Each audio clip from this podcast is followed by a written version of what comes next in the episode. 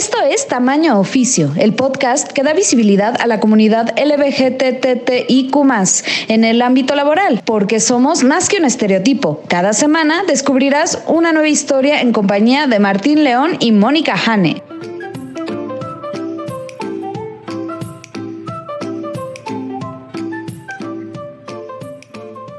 Hola, ¿qué tal? Bienvenidos a Tamaño Oficio con Martín León, el doncel de la comedia en México. Hola Martín, ¿cómo estás? Súper bien, especialmente porque me acompaña mi co-host, Mónica Hane, la lesbiana más profesional que yo conozco. ¿Cómo estás, Hane?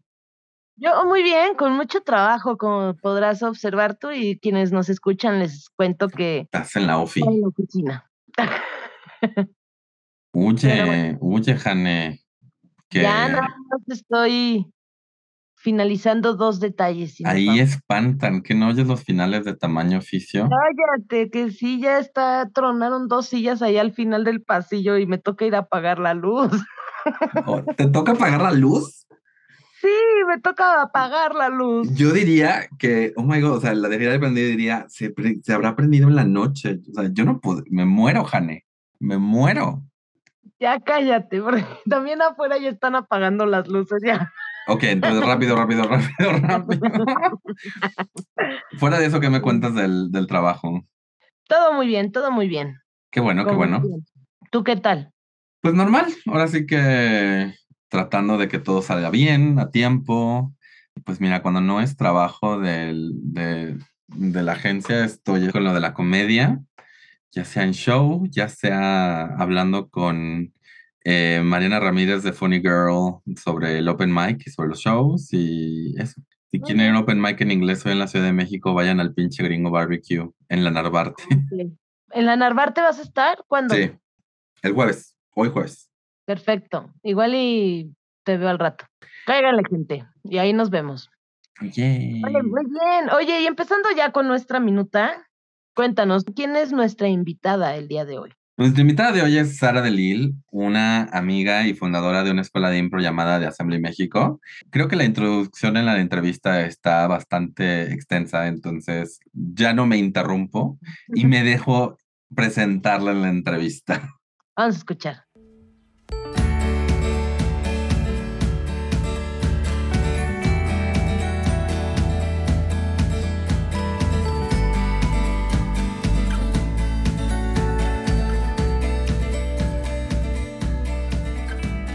Bienvenidos a otra entrevista de Tamaño Oficio.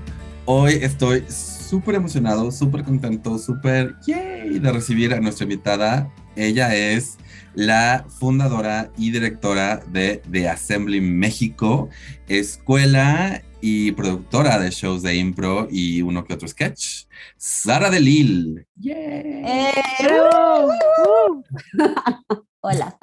¿Qué ¿Cómo tal? estás, Sara? Me traigo mi, mi, porra. Mi porra, yo soy, soy yo misma.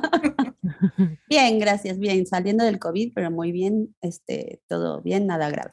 Además, Qué bueno. Dices que fue, era de los, eras de las que iba invicta. invicta. Invicta, era de ese equipo. Ya nos sacaron el reinado. Me sacaron. Así, fuera de, fuera de aquí. Me ya sentí no rechazada, me sentí rechazada. Ya no puedes juntar, sentarte con nosotros, te dicen nosotros. Sí, fue como Mean Girls. Antes que nada, eh, me gustaría eh, que te presentaras hacia la gente que nos escucha. ¿Quién eres? Eh, igual pronombres y qué es de Assembly México. Bueno, como ya dijiste, soy Sara de Lil, ella. Eso es todo, Sí. ¿no? En español. En español es uno nada más, sí. Ah, ok. Yo así de, ah, ya no sé gramática. ah. Eh, de Assembly México es una, es este, mi emprendimiento, mi proyecto personal, es una escuela de improvisación con filial en Toronto. Eh, o sea, somos hijitos de una escuela que ya se llama de Assembly en Toronto. Y hacemos improvisación long form, que es como escenas improvisadas y es más parecido a sketch improvisado, por eso también tenemos clases de sketch, porque digamos que la base funciona para los dos, improvisación y sketch. Y también produzco y salgo en algunos de los shows con mi equi- equipo Tobogán. Este, generalmente tenemos shows los últimos jueves de mes y generalmente estamos en el cine Tonalá, pero eh, a veces también estamos en el Foro 37 y así donde se nos antoje ah, por toda la Ciudad de México. Y eso es todo. A veces tenemos invitados especiales en algunos shows, este, a veces los hacemos temáticos, varía mucho, ¿no? Es, es una cosa que, que, que hay mucha variedad y nunca es el mismo show. Muy divertido. Sí, sí, sí, sí. Ahora sí que no son este patrocinadores del, del podcast, pero al menos de mi lado yo apoyo muchísimo que vayan a tomar clase y vean shows en Assembly. igual, yo igual, yo igual. Gente, eh, no, no, se vayan con la finta, Sara Delil es heterosexual. ¿Sí, ¿Ah? ¿Alguna vez les han dicho que suenan LGBT? sí, sí me han dicho. Ay, qué voz tan gay dicho, tienen. Me han dicho, me han dicho. Eh, o me han dicho no sonas lo suficiente. Anyway. Pero, Ah. eh, pero, pero la razón por la cual invitamos a Sara Delil es porque, pues yo, eh, de alguna manera u otra, este, he estado en clase en The Assembly desde que, casi casi desde que empezó. Ahí se, es una comunidad muy, muy padre y pues conozco a Sara Delil desde, además desde, desde que yo empecé a hacer stand-up hace años, hace 12 años. Y la verdad es que una vez que entré a The Assembly eh, y habiendo conocido otros espacios de impro, o sea, no es, no es que las personas LGBT no existan en el mundo de impro, claro que sí, pero Sara ha logrado crear un espacio muy incluyente y no nada más me refiero en, el aspecto LGBT, creo que es un espacio donde cualquier persona se puede sentir bienvenido, cualquier persona se puede sentir que, que está, entra a un grupo amistoso, un grupo donde puedes este, encontrar otras personas que, con las cuales formar como amistades y como vínculos muy, muy bonitos. Y la verdad, o sea, invitamos a Sara para que nos contara eh, el secreto y la fórmula exacta de cómo crear un espacio incluyente, diverso y buena onda. El secreto. El secreto. Después de estos comerciales. ¿Eso, ¿Eso, es una pregunta o solo el, el intro? Era, era, era, el intro. No, no, no, mi no, no, no. La verdad, la pregunta aquí es, eh, o sea, eh, viendo a, a la situación ahorita eh, de The Assembly, la primera, o sea, pregunta numérica, ¿cuánto, ¿cuánto tiempo lleva The Assembly puntualmente? The Assembly México, ¿cuánto tiempo lleva? Puntualmente. Eh, y, y sí, o sea, sí, sí, te, sí te suena lo que estoy diciendo, o tú dices, pues, o sea, como que... No, sí, sí, sí, por supuesto que sí, es un lugar pues, muy, muy, muy abierto. No, no voy a, bueno, ahorita ahondo en eso. Sí, creo que muchos, como eh, lo hemos platicado tú y yo, bueno, más bien tú me dijiste y yo lloré, platicado, este, que es un lugar donde se acepta mucho eh, la rareza, ¿no? Donde todos como que abrazamos las peculiaridades que tenemos cada quien y como que son muy libres en este espacio, porque esto pasa porque en improvisación las reglas del mundo cotidiano no aplican, o sea, varias de las reglas del mundo cotidiano no aplican, como eh, no equivocarse es una regla del mundo cotidiano, como en el trabajo está mal que te equivoques, ¿no? O sea, lo que intentas es hacer todo correctamente. Y aquí es como una de las reglas de improv, es, que si te equivocas es parte de la escena y sigues y construyes con eso. Y a veces es la base de tu escena el error que salió y, y de ahí te agarras, ¿no? Eh, para crear. Mm, otra regla como cotidiana es este, como que resuelvas todo tú mismo, como que hazte cargo y aquí al revés, eso nos estorba si quieres hacer toda la escena tú solo y resolver todo, entonces es colaborar con el otro. Entonces como que estas reglas cotidianas que nos estorban traen a la mesa como que aquí hay espacio para otro tipo de cosas y dentro de eso siento que viene el espacio para ser quien eres y exponenciarlo y usarlo para tus escenas y usarlo para tu grupo con el que estás improvisando. Otra de las cosas que son como inherentes es que cada equipo, cada um, improvisación, por ejemplo, un show de improv va a depender, lo que vemos va a depender mucho de quién está presente en esa noche, quién está en el equipo que se presente esa noche. Y si hay un elemento diferente, cambia todo el resultado, porque es una persona con sus vivencias y sus ideas y sus ocurrencias y, y, sus propuestas, esas cosas que son inherentes al improv nos dan como un espacio para pues sí, como que hay mucho espacio para tu expresión, eh, self-expression, como, ay, estoy muy pocha y a decir que, pocha, pero ay, juzguenme, para eso son los podcasts.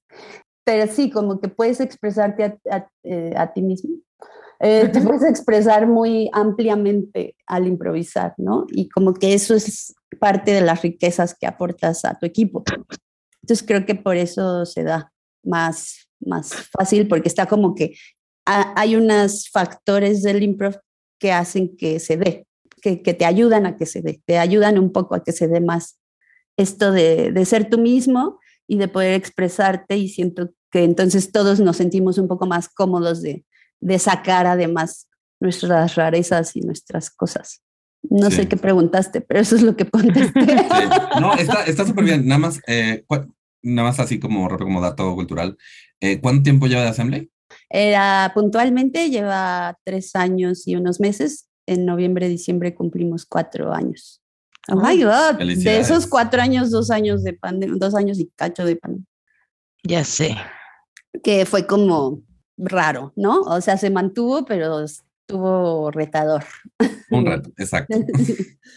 Yo he estado con ustedes en un par de ocasiones ya participando y realmente lo que a mí me han hecho sentir es que es un espacio súper seguro.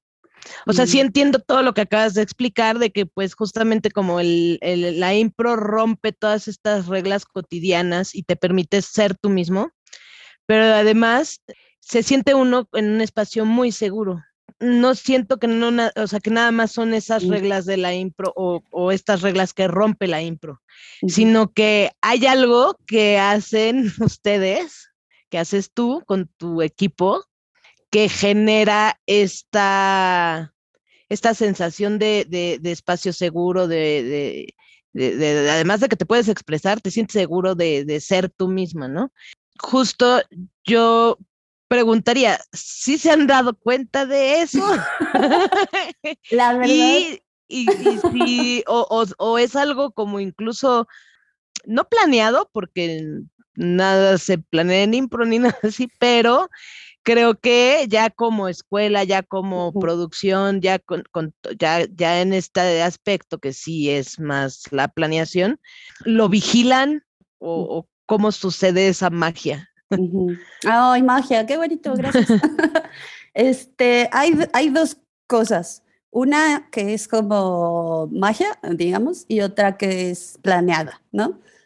Por un lado, está la parte planeada, que creo que es, viene mucho de la línea de Toronto, porque en Canadá son muy aware, muy conscientes de, de la diversidad. Es un lugar donde hay gente de todas las culturas. Por eso los canadienses son muy nice, dicen, muy, muy diplomáticos, muy correctos. No, eso no quiere decir que sean muy cálidos, eso es diferente. Nada más quiero por si alguien pensaba ir a Canadá. Pero son muy correctos porque justo hay tanta gente de tantos lugares que pues no quieres ofender a nadie porque puede haber un comentario que tal vez alguien de Canadá no ofende, pero alguien con un background de la India o alguien de China o así, hay gente de todo el mundo. Entonces siento que desarrollaron algo muy finito, muy sensible de no ofender a los otros. Entonces sí hay una línea que viene como directo de Canadá que a mí me hizo muy consciente y entonces en cada clase tenemos, por ejemplo, bueno, somos como muy de línea norteamericana. Entonces, este, eso nos trae a la mesa estos temas que siento que en México luego sí están, pero Allá están muy, muy conscientes y aquí todavía no tanto. Por ejemplo, en las clases tenemos un speech al inicio, en el básico, desde el básico de, de no vamos a hacer comentarios que discriminen, no vamos a hacer estereotipos de, de nadie en las escenas. Si sale eso es porque lo tenemos como muy inherente y no, no, se, no se quiere ofender, pero lo vamos a conversar. Si alguien se siente incómodo puede alzar la mano y decir, esta escena me está incomodando. Eh, se, obviamente también no queremos escenas como machistas o de misoginia, etcétera. Así se hace como ese discurso al empezar las clases y también se preguntan a veces pronombres. Eso como que todavía no cae del todo en, en las clases, como que todavía no se usa tanto, pero también preguntamos como si alguien tiene una forma específica ¿no? de nombrarse. Y eso decimos que está el espacio abierto si alguien se siente incómodo. Entonces eso es como muy planeado, ¿no? Eso es la parte planeada. Y la parte de diversidad y espacios seguros se dio un poco como más como por la gente con la que empezó todo, que yo lo empecé, sí, pero mi equipo Tobogán es con quien empecé este proyecto y pues es un equipo diverso, o sea, hay heterosexuales y LGBT, pero somos gente, o sea, sí nos sentamos a hablar de qué tipo de comedia queríamos hacer y sí fue muy hablado de todos de que queríamos dejar los pinches estereotipos y dejar de hacer caca y pipí porque habíamos visto, sin ofender a, nadie más, hemos visto algunos shows que eran como muy así de risa, caca y y no sé, como, ay, ya basta, no queremos esa comedia, como esa, el chiste fácil o llegar a lugares escatológicos. O, por ejemplo, hay mucha, había muchas escenas que veíamos en algunos lugares de, de la persona humilde habla de cierta forma, como, ay, señor, ay, señor, no sé qué. Era como, ah, me caga ese estereotipo, ¿no? Entonces sí se habló, sí hubo una plática en el equipo de no queremos hacer eso. Empezamos a intentar ser conscientes del tipo de escenas que estábamos creando. Y de hecho, Tobogán es muy bonito eso, porque en, algún, en los ensayos salió por un chiste, se nos ocurrió tener un botón imaginario de machismo, tener un botón imaginario de esto está mal. Entonces, cuando salía algo que se te sale porque es la cultura, porque ves las telenovelas, creciste con eso, como pues traemos muchas cosas que no, ahora sí que no es con maldad, pero de pronto cuando estás improvisando sale, porque es tu subconsciente hablando, entonces de pronto salían algunas escenas así y si tocábamos el botón imaginario de ¡ah! Esto está saliéndose de control. Entonces, creo que lo del botón imaginario eh, era cagado, era un chiste, pero nos ayudó a hacernos más conscientes. Eso como del equipo Tobogán, pero como fue el primer equipo del proyecto, pues sí, como que siento que marcó línea y todos los integrantes de ese equipo nos hicimos muy conscientes de para dónde queríamos ir. Y de ahí salieron ya, este, o sea, yo empecé dando clases y luego se sumó Francisco Antillón y Adrián Caballero. Bueno, ah, luego les digo los nombres de todos para no omitir a nadie, pero también de Tobogán salieron profesores, entonces pues esta línea, ¿no? Es, ya está como impregnada en The Assembly. Cuando hay clases se habla sobre estos estereotipos o se dice, oye, mira, esta escena, sí se puede, no es que digamos, no puedes hacer escenas así, pero si vas a ser, por ejemplo, alguien este, con ideas o estereotipos, pues pues que esa persona sea la a la que se le gira un poquito. no es la persona con poder o con estatus alto, sino que es la persona de estatus bajo, ¿no? Entonces es como una crítica, ya no es como caer en el estereotipo, sino que te burlas del estereotipo. Entonces sí, sí fue como una cosa este, que nos interesaba. Eso en el hacer, pero eso como que te permea al, al crear la comunidad, como que esa filosofía se impregna y eso te lleva a generar una comunidad que obviamente, pues si no aceptas estereotipos en tus escenas, pues no vas a andar este, juzgando y aplicando reglas machistas o discriminadoras a la hora de invitar gente a participar, ¿no? Y la otra es que pues mi círculo era muy LGBT, entonces todos mis invitados de stand-up, por ejemplo, que al principio siempre teníamos un invitado de stand-up, pues había mucha diversidad, ¿no? Pero era porque eran mis amigos, no era tan pensado como de, ay, quiero un lugar súper diverso. También tiene que ver con mi círculo y que de ahí partí también para empezar a invitar gente y de ahí se sumó más gente diversa y o sea, no era como planeado en ese sentido de que se sumara gente de todos lados, ¿no? Pero así pasa.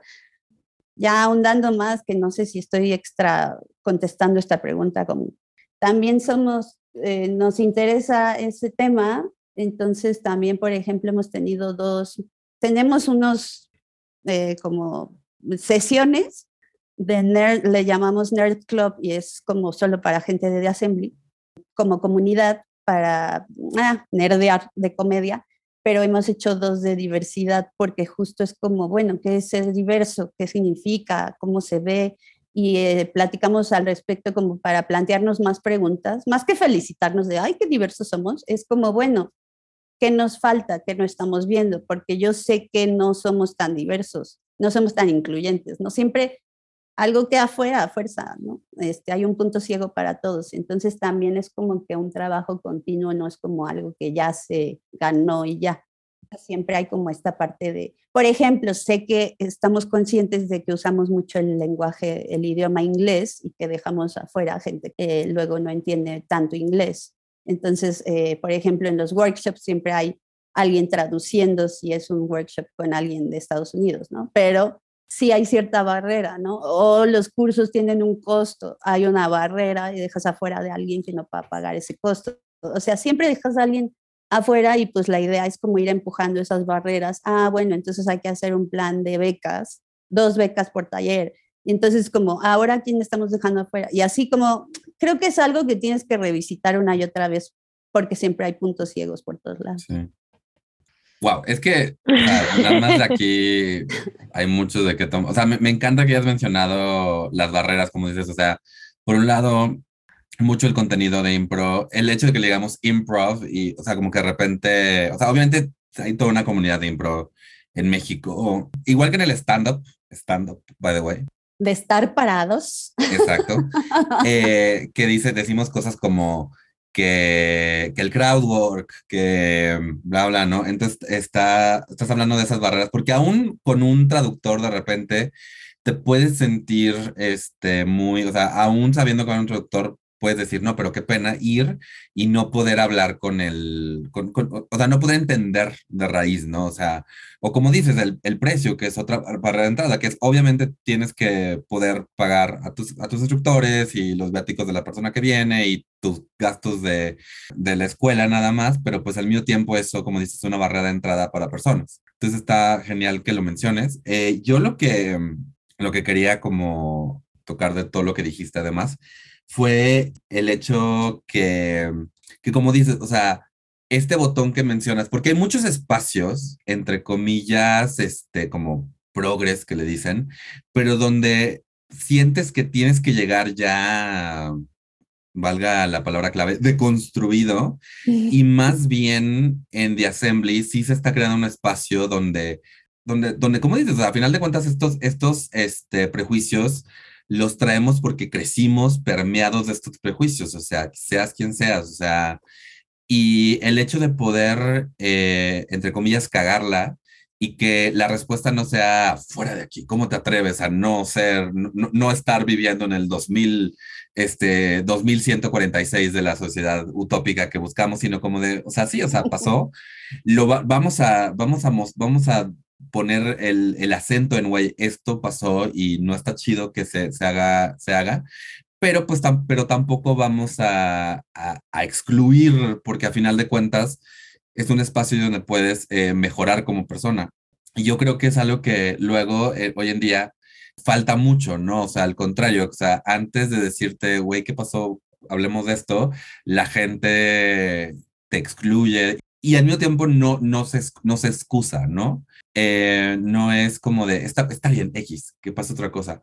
Es algo muy, muy este, interesante porque yo habiendo visto los shows de Tobogán y de, y de The Assembly y haber tomado clase ahí, no es que sea un lugar sanitizado, no es que no se pueda, no es que no se explore el humor, entre comillas, incorrecto, no es que no haya chistes de humor negro, no es que haya, no, no es que todo sea así como de, la gente cree que el, humor cuando es así... Como higiénico. Exacto, se vuelve totalmente como soso. Creo que al, contrario, cuando, cuando te brincas esos prejuicios y llegas a otras ideas más allá de esos prejuicios, llegas a lugares más interesantes. Totalmente. Y, ay, me sentí como muy pro. Sí, totalmente tu punto. Eh, y quiero sumar, este, pero sí, no es como que haya temas tabú, o, o sea, sabemos cuando salen cosas rarísimas que dices, ¿por qué, ¿por qué fuimos para allá? Pero, o sea, la mente va para allá. O sea, hemos tenido escenas en ensayos y también en algunos shows que decimos, what the fuck, ¿por qué hicimos eso? Este, ¿Por qué había alguien masturbándose en la butaca del cine? ¿Por qué tuvimos esa escena de sexo? Como, ¿Por qué tuvimos una escena de trata de blancas? No, por favor. ¿Por qué hubo un feminicidio? No, por favor. Este, pero siempre eh, como la comedia no está ahí, la comedia, o sea, es algo que sucede como contextual, pero, no, pero la comedia no está ahí, entonces nos salvamos, digamos, porque tenemos nuestra forma de hacer comedia que funciona y, son como cosas contextuales, pero está cañón porque obvio vas a sacar lo que leíste en el periódico ayer, periódico, lo que leíste en Animal Político o en cualquier sitio digital o cualquier red social. O sea, porque estás en el mundo viviendo y vas a sacar en un show lo que traes en el cerebro y de pronto pues traes esas cosas porque eso es, el mundo, ¿no? Es, o sea, no vas a censurarte de ciertos temas. Lo que estamos haciendo más bien es ser conscientes de no replicar este como estereotipos y situaciones de poder que nos molestan o que no nos, o que nos parecen obsoletas, arcaicas, que no queremos, que no, que no van con, con nuestras filosofías. Pero no por eso es que la comedia es así toda pulcra, ¿no? Y por otro lado, también como que se vale cuestionarnos y como reflexionar y, tampoco ponerse polarizantes, porque eso me choca como, ay, no, este ya, no vamos a hablar de esto, no, pues no, no es como decir que de algo no se habla, sino más bien desde dónde queremos abordarlo, cómo es el ángulo que le queremos dar, pero no que no se hable de ciertas cosas. Sí, la idea es que no sea muy, este, por ejemplo, muy sexual o muy, este, muy machista y tal, pero sí, no, no es como censurar temas, porque si no, pues, ¿qué carambas estamos haciendo? Pero sí, digo, al final del día no deja de ser este el reflejo de la sociedad en la que estamos viviendo, como decías, ¿no? O sea, lo importante es desde dónde estás haciendo eh, la comedia y de qué es lo que te estás riendo, ¿no? Totalmente. Y en las, y en las clases, que es como el otro lado, eh, si se dice como, ay, este, dense cuenta de este tema, por ejemplo, que salió, lo, lo, lo, conversas con los alumnos y sale un tema que incomoda o que claramente salta porque cuando salen esas actitudes o estereotipos se notan y es como de, miren, se dan cuenta cómo replicamos estos estereotipos y cosas así y es como, ay, sí es cierto, porque, por ejemplo, algo que cuando me hice consciente fue como, ¿no? Se me abrió la mente, algo muy sencillo, muy simple, que era doctor, inmediatamente un hombre, inmediatamente. Si era una mujer, se hacía personaje hombre, y si era enfermera, era enfermera, era mujer. Entonces, eh, la tarea, ahí sí dije, ok, tenemos que romper esto. Entonces, la regla, por ejemplo, es que si eres mujer, identificas como mujer, eh, en el escenario siempre tus personajes van a ser mujer, a menos que de verdad digas, no, ahorita sí se necesita un hombre y lo voy a hacer bueno, ya, la excepción. Pero es como de, yo soy doctor, yo soy la doctor, ¿no? Si dicen doctor, dice sí, la doctor, la doctora, ¿no? Como hacer ese cambio de chip porque era muy cañón que eso pasaba con los jefes, jefe era hombre, entonces desde ahí empezar a cambiar el chip, ¿no? Digo, empezamos a ensayar en 2016, 17. O sea, de Assembly lleva cuatro años, pero Tobogán em, empezó antes. Entonces, como darte cuenta de esas cosas que traes y que tu cerebro va para allá luego, luego y empezar a cambiar esas este, conexiones neuronales de, ah, puede haber una doctora, claro, y puede haber un enfermero, claro que sí, y jefe puede ser jefe, pero es mujer, ¿no? Entonces empezar ahí a hacer los cambios fue interesante. Luego que pasaran dos hombres y eran pareja y era como, ay, yo soy la mujer, no, no, no, no, son dos hombres y son pareja, está bien, o sea, como empezar a hacer eso y, y ese trabajo que hicimos, les digo, sí ha permeado, ¿no? Entonces, como en las clases también hacer esas anotaciones de tú eres hombre y, esta es una pareja homosexual y está perfecto, háganlo, y tú eres mujer y tú eres la CEO, háganlo, y empezar a, a, cambiar, o por ejemplo, la trabajadora doméstica de la trabajadora del hogar, ya no sé, estoy muy confundida sobre cuál es el apropiado, que se ha hecho anotaciones cuando salen personajes que limpian casas de que puede ser un hombre, y he hecho anotaciones de que puede hablar normal, porque luego la gente es como, ay señora, y sí hay, ¿no? Gente que viene de un pueblo y limpia casas, pero también hay gente que vive en que es chilango y que habla como chilango normal. O sea, no hay que cambiar tampoco tanto, ¿no? Y empezar a hacer esos cambios, ¿no? Desde las clases, desde los ejercicios, empezar a notarlo, la gente va como, le van cayendo veites también. Y está padre porque justamente todo esto lo suben en un escenario. Y entonces hay, hay público y ese público empieza a absorber de alguna manera a través de la impro y a través de la comedia toda esta información, ¿no? Porque al final del día justo estás viendo a alguien improvisando que es la doctora y la directora lo, mandó llamar a este al enfermero y entonces vas generando como esa conciencia de alguna manera con, con, el mismo público. Sí, es muy bonito porque ya me voy a cambiar un poco de tema, pero ahora que fue el show de junio, que, tú, que Hanne estuvo ahí invitada, este, fue muy chistoso porque yo, bueno, construyendo lo que dijiste, me acordé de ese show porque una amiga me dijo, ay, invité a mi hermano y mi hermano invitó a sus amigos y son como que muy conservadores, entonces les vamos a volar la cabeza. a ver, así de a ver si no se escandalizan. Y fue de, no, pues qué bueno que vinieron, ¿no? Porque está chido.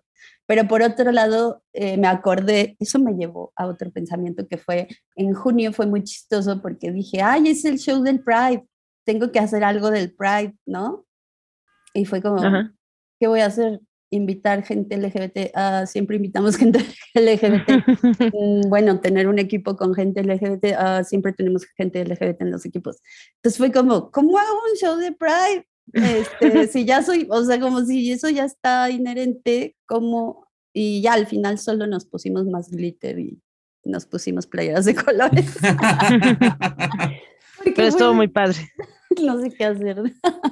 o sea, yo, yo aquí lo que quería mencionar es justamente este rollo de cómo, de, de, de, cómo te das cuenta de tus este, prejuicios, por decirlo de alguna manera, cuando estás haciendo comedia, o sea, porque en el stand-up también, aún comediantes mujeres, eh, de repente cuando tienen que tomar el, papel de un doctor para un acta o algo así como así como de, y, y viene, lo, o sea, como que, o sea, está tan, como si está tan metido que, que no te das cuenta puntualmente. Yo me acuerdo que una vez en una, hice un, hice un, me metí a un grupo de impro en línea durante la pandemia y me acuerdo que hice una escena, esto ya habiendo tomado varias, este, haciendo varios talleres con The Assembly, donde no sé si sean los equipos donde yo estoy o no, o, no, o sea, también el hecho de que pues, tienen a alguien ahí gay, entonces es eh, o sea, es mucho más este, presente el, bueno, sí, o sea, existen los gays, ¿no?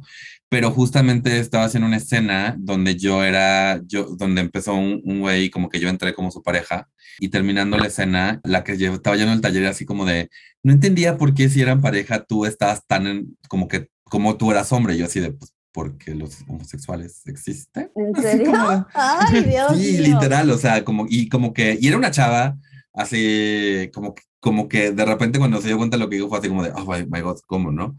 Eh, pero justo en The Assembly, o, o sea, no, o sea, y yo he sido de todas las sexualidades en las escenas de, de Assembly a final de cuentas, pero no, o sea, como dices, o sea, no, al final de cuentas la, la, la escena no se trata sobre lo sexual, sino es como de, los integrantes de esa pareja pueden ser lo que sea, ¿no?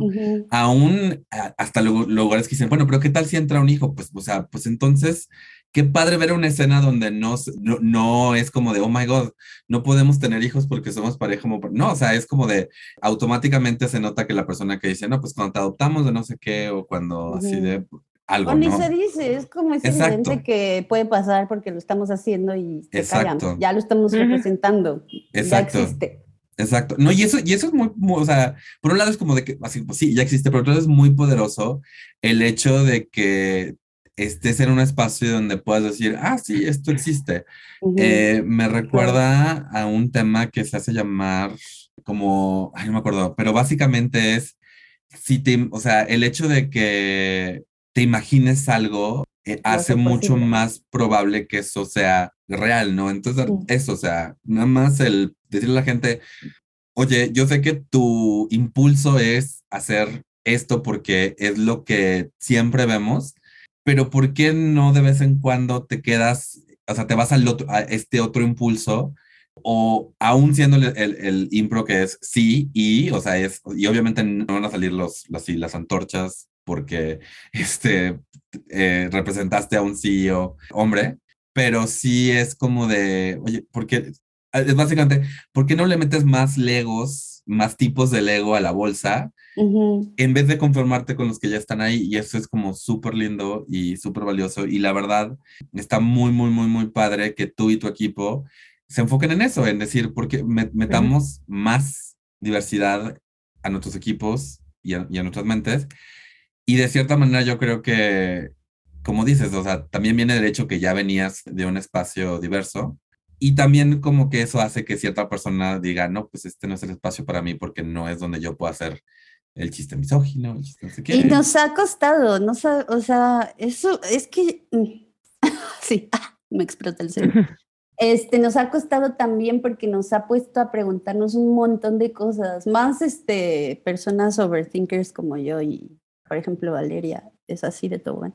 Este, pero, o sea, ya cuando te clavas de quiero hacer comedia como consciente, eh, comedia que me gustaría ver o de la que me río, pues ya entras luego en, en preguntas que luego hasta es como demasiado, pero pasa como, ¿y si hago un personaje italiano, estoy siendo racista con los italianos. Sí, porque si hay un italiano en la audiencia podría tomarse como racista, pero si no hay ningún italiano en la audiencia, todos nos reímos porque conocemos los estereotipos y nos dan risa. Pero ah, es como, ¿cómo? Entonces solo si hay un testigo, o sea, como si solo si hay alguien de, de esa nacionalidad representada, entonces lo estoy ofendiendo si no lo hago al 100 y me estoy burlando. O sea, ¿dónde está la forma de representar a esas personas, ¿no? ¿Dónde está la línea? Eh, no puedo hacer nacionalidades, no puedo hacer acentos, claro que sí, pero ¿de qué manera? Eh, ¿De qué manera lo estoy haciendo como porque mi personaje es así y de qué manera estoy como burlándome de esa gente, ¿no? Entonces ya te empiezas también a enrollar un poco y de pronto dices, bueno, ya voy a hacer lo que salga. Pero una vez nos pasó que dijeron, ya no me acuerdo qué nacionalidad era, salió una nacionalidad en una escena, pues se representó de la mejor manera posible y alguien dijo como, ay, fue mi amigo de esa nacionalidad, no me acuerdo qué era, la verdad, fue francés, no sé. Ay, fue mi amigo francés a ese show y justo hicimos al francés como de chale, ¿no? Lo hicimos, o sea, nos burlamos, ¿no? Y fue como de, bueno, pero se hizo bien, o sea, era el acento lo mejor posible, como no caer en mejor no represento eso porque me voy a, o sea, porque eso ya te empieza a limitar, ¿no? Y al final no puedes negar que las personas tienen acentos. Y además es como, o sea, la diferencia, pienso yo, es que haces comedia desde una situación, no desde un personaje per se o de una, o sea, no te estás burlando como de ese personaje o de esa persona, sino que te estás riendo de la situación en la que tal vez se encuentra el personaje, ¿no? Y creo que cuando haces así la comedia desde la situación y si te ríes de una situación como tal, eh, difícilmente va a ser ofensivo aunque imites el acento de un gringo o el acento de un italiano. ¿No? O sea, tal vez si lo estereotiparas completamente al italiano y lo pusieras haciendo pizza y, y manejando una... una... escena de mafiosos italianos y fue lo más divertido mafiosos, exactamente. Pero creo que mientras te rías de la situación o hagas la comedia de la situación, ya todos los personajes que tú vayas construyendo en ese, en ese momento no van a ser una burla, sino parte de la situación que te está llevando a la risa. Pero pasa, pasan esos momentos de, ah, ¿qué estoy haciendo? ¿Es esto demasiado? No, como que puedes caer en la sobreanálisis. Y si, y si puedo añadir algo, eh, creo que también hay que tomar en cuenta que la comedia no es binaria, ¿no? No es funciona o no funciona, es ofensivo o no es ofensivo. A veces uno es, uno es ofensivo a propósito. El, el, hecho de burlarse de una persona que es homofóbica, tú puedes decir que estoy burlando de la homofobia, pero luego yo he visto escenas donde por representar a un personaje homofóbico caen estereotipos que yo digo, que dicen, pues que aquí es así, que, me dicen, es que así son los homofóbicos. Le digo, no, pues yo conozco homofóbicos de todo tipo, ¿no? O sea, entonces no es binario, no es una conversación de esto sí, esto no, y hasta aquí ya, o sea, en un, en un equipo diverso también va a haber personas que no estén del todo de acuerdo en hasta dónde sí y hasta dónde no. O sea, eso pasa mucho entre comediantes a final de cuentas. Y creo que justamente lo que dijiste, a final de cuentas no se trata de decir hasta aquí ya, sino de platiquémoslo y, realmente con esto quiero cerrar, es que pues sí quiero felicitarte por este espacio que tienes, eh, que de nuevo, como dice Han, es un espacio seguro, como te dije, es un espacio diverso, que yo recomiendo muchísimo a cualquier persona tomar un curso de impro en The Assembly México, síganos en redes sociales, creo que justo esta conversación que, que, podríamos seguir por horas, pero pues ya tenemos que cerrar un ah, poquito la entrevista. Todavía tengo dos comentarios, pero voy a dejar que cierres. Yo, no, yo, yo es lo último que decir, que ya como felicitarte, por favor, Gracias. es dime estos dos comentarios y entonces Jane puede llevarnos a la Cerrar. Muy bien. Este, muchas gracias por las flores. Este, sí, la verdad que ha sido un trabajo como que sí, justo luego, este no es el comentario de los dos comentarios, este es otro comentario. O sea que son tres. Este, pero sí, es un trabajo que luego no me doy cuenta hasta que alguien me lo señala o pasa algo, me doy como que digo, ay, sí es cierto, somos muy diversos. ay, sí es cierto, hacemos eso, como que luego no eres tan consciente de lo que estás como muy sumergido y no te alejas a ver todo, ¿no? Y decir, sí es cierto, he hecho esto o hemos hecho, hemos construido esto como equipo, como comunidad. Entonces está muy padre, la verdad, que viniste a como puntualizarlo y me, me dio mucho gusto poder verlo yo más claramente. Eh, y también Hanna que, que lo compartió. Ahora sí, mis dos comentarios. Uno es que hay algo muy padre de la diversidad en la comedia que me gusta mucho, que es este, porque luego veo comediantes de stand-up, por ejemplo, que digo, es que cómo llenan el Auditorio Nacional, es que porque todo el mundo le da risa, eso a mí no me da risa, pero es como que hay, hay un mainstream, ¿no? Siempre hay un mainstream pero el punto fuerte de la diversidad es que le llegas a más gente. Si tengo yo un equipo diverso de improvisadores que traen a la mesa, al show, diferentes temas desde su, desde su vida, su bagaje cultural, etcétera, o sea, va a haber gente que se ría de unas cosas y gente que se ría de otras. O sea, le vamos a llegar a más gente. Solo mi comentario es, cuando hay diversidad, puedes hacer que más gente se ría y entonces, pues es mejor llegarle a más gente. O sea, la diversidad además te da más público, ¿no? Entonces, pues da. si quieres llenar un lugar, pues trae más diversidad. Este, y mi otro comentario es algo ñoño, que eh, de Assembly decimos improv, pero no porque queramos ser mamones y hablemos mucho inglés, que es verdad, hablamos mucho inglés, este, pero es con V porque es una cierta línea. Impro es de, un este, fundador, digamos, de una línea que se llama Kit Johnston, e Improv con V es de otro fundador que se llama Del Close, y de Assembly México está más alineado al, al, estilo de Del Close.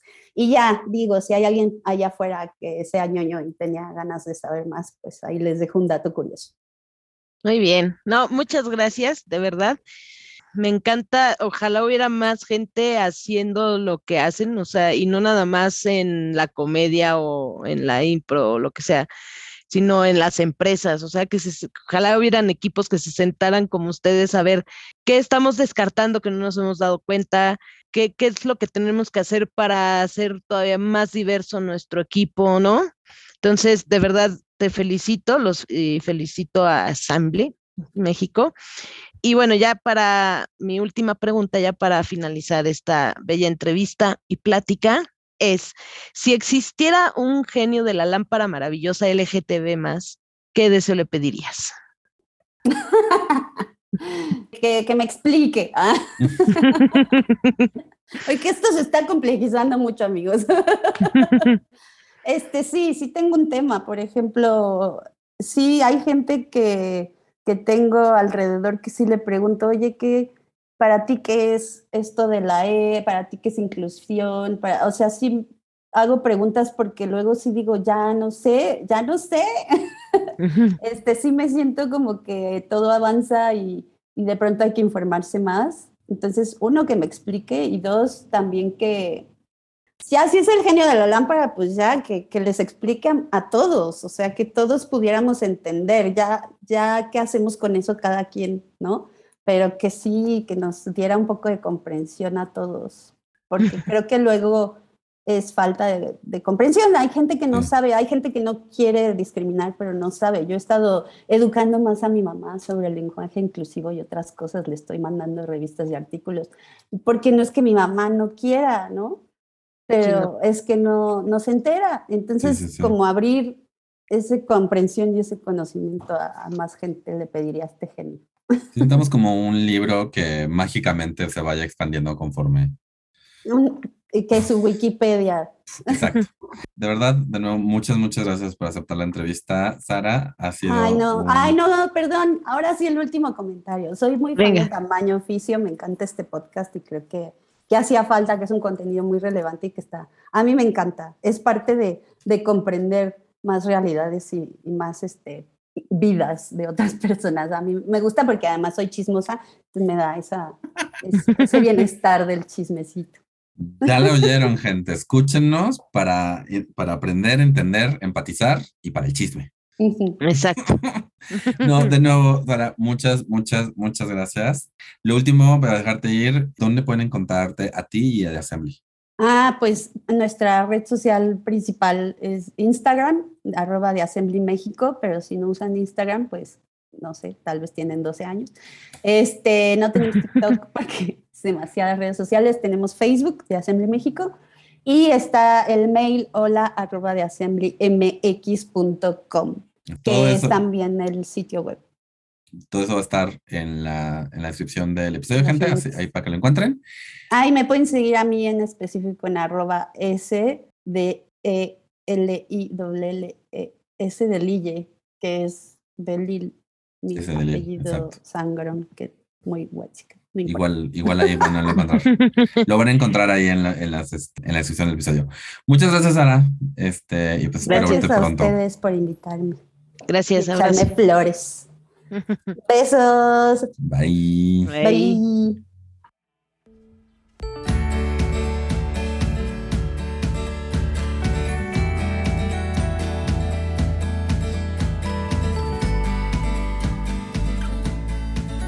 ¿Qué tal, Martín? ¿Qué te llevas de esta entrevista? Oh my God, ¿qué, no me llevo? Creo que creo que fue, fue muy padre hablar de una de mis pasiones, la comedia y la representación en la comedia este, aquí en Tamaño Oficio.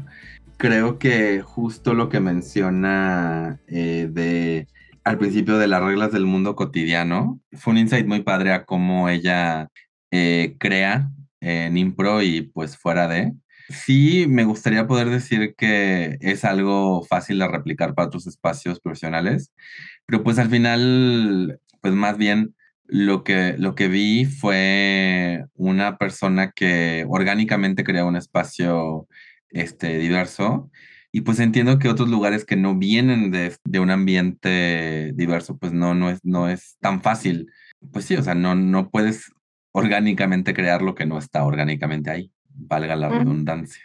Sabes, a mí me encantó, justamente, y se lo dije en la entrevista, y lo voy a repetir aquí, cómo eh, este, tienen esta visión de, de ir más allá de, de, de, donde están. Es decir, podrían ellos decir, oh, pues ya somos incluyentes y cómo cuidamos nuestra comedia y listo, pero no, se van un paso más allá y dicen, ¿qué nos falta y qué otra diversidad estamos dejando fuera? O sea, y, que otras personas están quedándose fuera para que no se genere ningún tipo de, bueno, que, que nadie se quede fuera de la jugada, digamos, ¿no? Es, eso me encantó porque creo que muchas empresas podrían replicarlo, es decir, eh, ok, ya tengo estas políticas, ya tengo esto, ya estoy considerando esta población, ahora, ¿quién me falta o qué más me falta, ¿no? Para terminar de, de hacer esto más diverso y más grande eso me, me, encantó y también esa forma que tienen de este, concientizar las cosas, porque efectivamente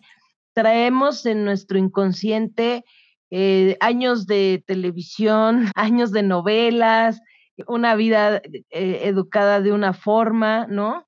Ay, yo crecí en los ochentas, que todo era permitido en los ochentas y nada nada era este todo era súper machista, misógino, homofóbico en los ochentas, pero todo se le hacía gracioso a la gente y no, no se detenía nadie a pensar como esta generación decir, oye, esto es ofensivo, esto está mal.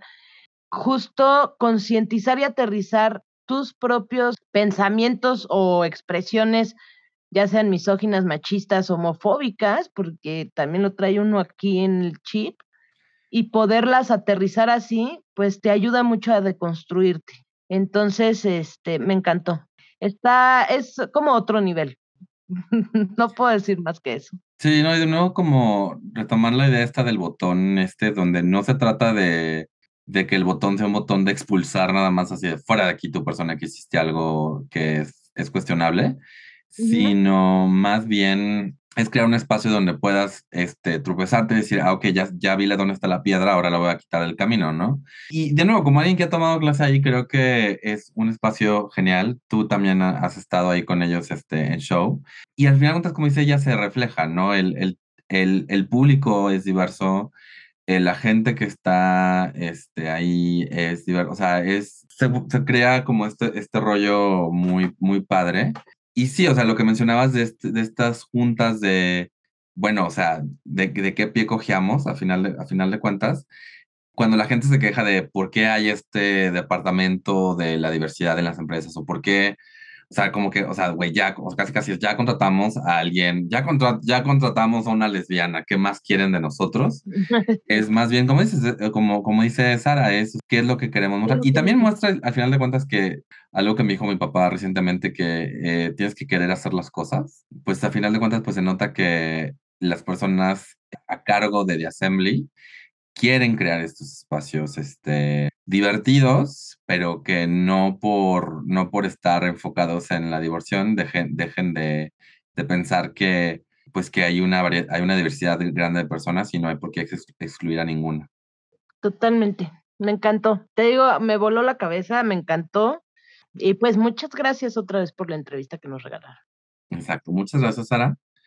Eh, ahora sí que yo pudiera haber hablado con Sara durante horas más, pero bueno, tuvimos que cortar la entrevista. Ya sé, se me hizo súper ligero también. Martín, continuando con nuestros puntos de la minuta, traigo noticias. Si te parece bien, leo la mía y luego tú nos compartes la tuya, ¿te parece? Me parece súper bien. Muy bien. Bueno, yo encontré aquí que este, en el país que el Festival Gay Internacional Circuit arrancó en Barcelona tras dos años de, este, de parón, ponen porque es este, en España, ¿verdad? El 80% del público que asiste al evento llega desde el extranjero, en muchos casos de países donde se persigue la homosexualidad. Dice el Festival Gay Internacional de Música y Ocio Circuit, uno de los más multitudinarios de Europa, arranca este sábado en Barcelona tras dos años de parón obligatorio por la pandemia. El evento regresa con una gran presencia de participantes extranjeros, ya que aproximadamente el 80% del público procede de otros países, donde muchos de estos viven en países donde la homosexualidad está penalizada. Yo voy a ser muy, muy, muy honesta. Yo no conocía de este evento de, de este festival de música y circuit. Es la primera vez que lo escucho, pero me pareció como importante mencionarlo y comentarlo aquí, porque justamente a veces nos olvidamos que este tipo de eventos, de festivales en países donde no está penalizado, donde no eres perseguido, ni corres el riesgo de, de, nada, pues, de caer en la cárcel o de que te ataquen, pues se convierten en un oasis para otras personas donde justo como lo comentamos en algún momento cuando hicimos el especial de la marcha, que decíamos, puede ser el único día que esta persona que salió a la marcha es el único día que puede ser quien es, pues lo mismo con este festival. Entonces, ¿cómo se convierte en este tipo de espacios y de eventos en un oasis para la comunidad? En muchos casos de, de personas que están en países donde, bueno, hasta hay pena de muerte, ¿no? O sea, hay países donde ser gay, bueno, LGTB más, te, te cuesta la vida, literal. Exacto, exacto, Justo como que no sabía de este festival en Barcelona y me emocionó mucho y dije, qué padre que hayan estos oasis para la comunidad. Sí, que justo cuando lo empezaste a mencionar y vimos la foto de todos, de como que de todos los hombres eh, gay, ahí como que mi primer, mi primer como impulso fue, o sea, porque pues ahorita estamos con la viruela del mono que está afectando a, a la comunidad, específicamente a hombres, a hombres que tienen sexo con otros hombres.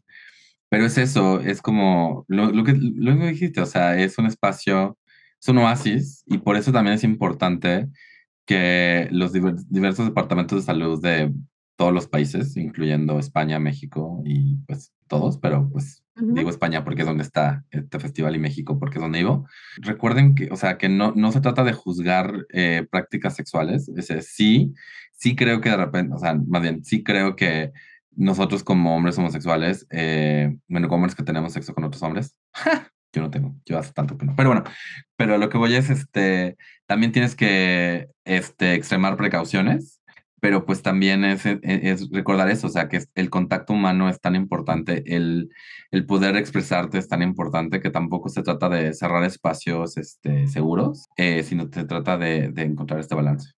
Y, que, y, sí, como dices, qué padre que, que existan estos oasis, eh, ojalá que en, el, que en el futuro todo el mundo sea un oasis. Que así sea.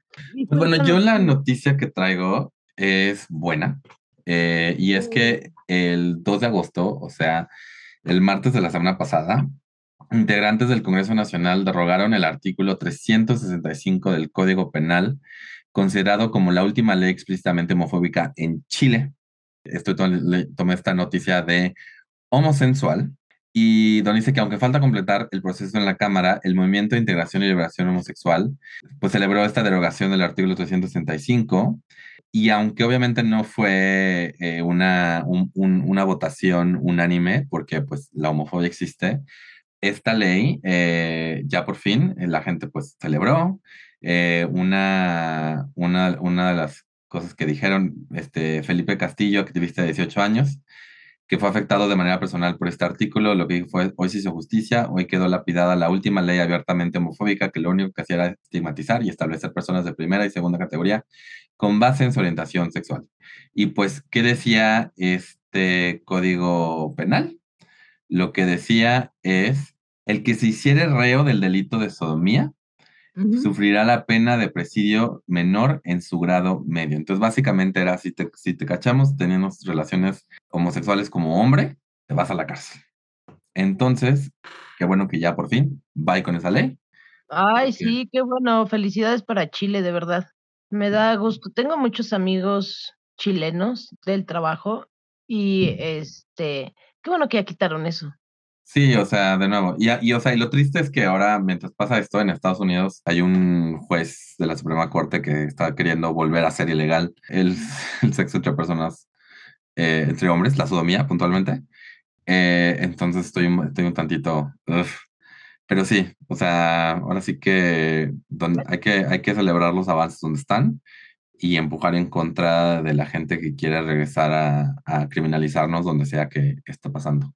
¿Qué pasa con Estados Unidos? ¿no? O sea, últimamente ha pues, estado... ¿Qué pasa? Que eh, la, la derecha, la, los conservadores han estado ganando un chingo de, de espacio y los demócratas, la izquierda, están dejando que pase porque les da miedo decir, les da, les da miedo tomar cualquier tipo de, de posición en contra de la discriminación. Eso es lo que está pasando en Estados Unidos. Está, está como muy cañón. O sea, todo lo que hemos escuchado y visto aquí está. Pero bueno, esa es la noticia que traía. Que sigue en la minuta. La recomendación. Hoy, retomando el tema de, de Assembly, eh, queremos recomendar que si a ustedes les interesa tomar una clase de impro long form, improv, porque está basado en la, en la escuela de, del Close. Si quieren tomar una clase, el curso 101, o sea, el curso para principiantes de impro de Assembly, va a tener un nuevo curso eh, empezando el jueves primero de septiembre. Este taller es presencial, es su taller de improv básico. Eh, lo recomiendo yo con todo el corazón. Eh, no importa qué es lo que hagas, no importa lo que te dedicas, no importa quién seas. Lo padrísimo del improv es que te ayuda a romper esas barreras mentales que hacen que, que luego te, te limites. Entonces, eh, yo lo, lo, lo este, recomiendo muchísimo. Además de que el grupo de impro Pollos Opuestos, que es de pura gente que ha estudiado en The Assembly. Eh, tiene un show el 25 de agosto, jueves, también en el foro 37. Entonces, eh, ahora sí que dos recomendaciones eh, de parte de Tamaño Oficio para que vean el trabajo o que se sumen a la comunidad de The Assembly México.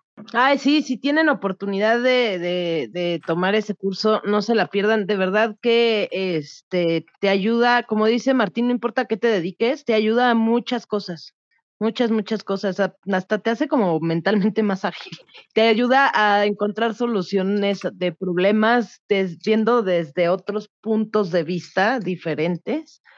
Exacto, entonces pues esa es la recomendación de esta semana, a menos de que tú tengas otra cosa. Pues yo nada más quiero recomendarnos, recomendarnos a todos que sigamos a Martín León en todas sus redes sociales como Minton Arel. Oh my God, yo tengo una recomendación muy similar. Yo quiero recomendarles que sigan a Mónica Hane en todas sus redes sociales como Comedia con H.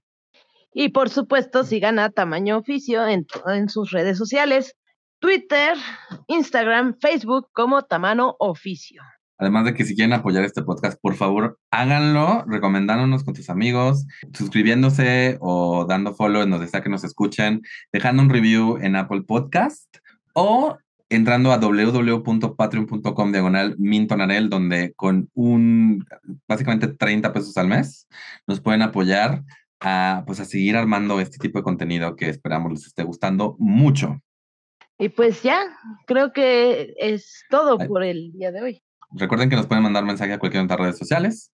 Eh, nos encantaría saber sobre lo que piensan, sobre cualquier, cualquier tema que traigan, sobre este tema de inclusión en espacio laboral. Eh, nos encantaría escucharlo. De nuevo, gracias por haber estado en otro podcast que pudo haber sido un email. Saludos cordiales. ¡Ay, vámonos que aquí espantan! ¡Corre, Jane! ¡Corre!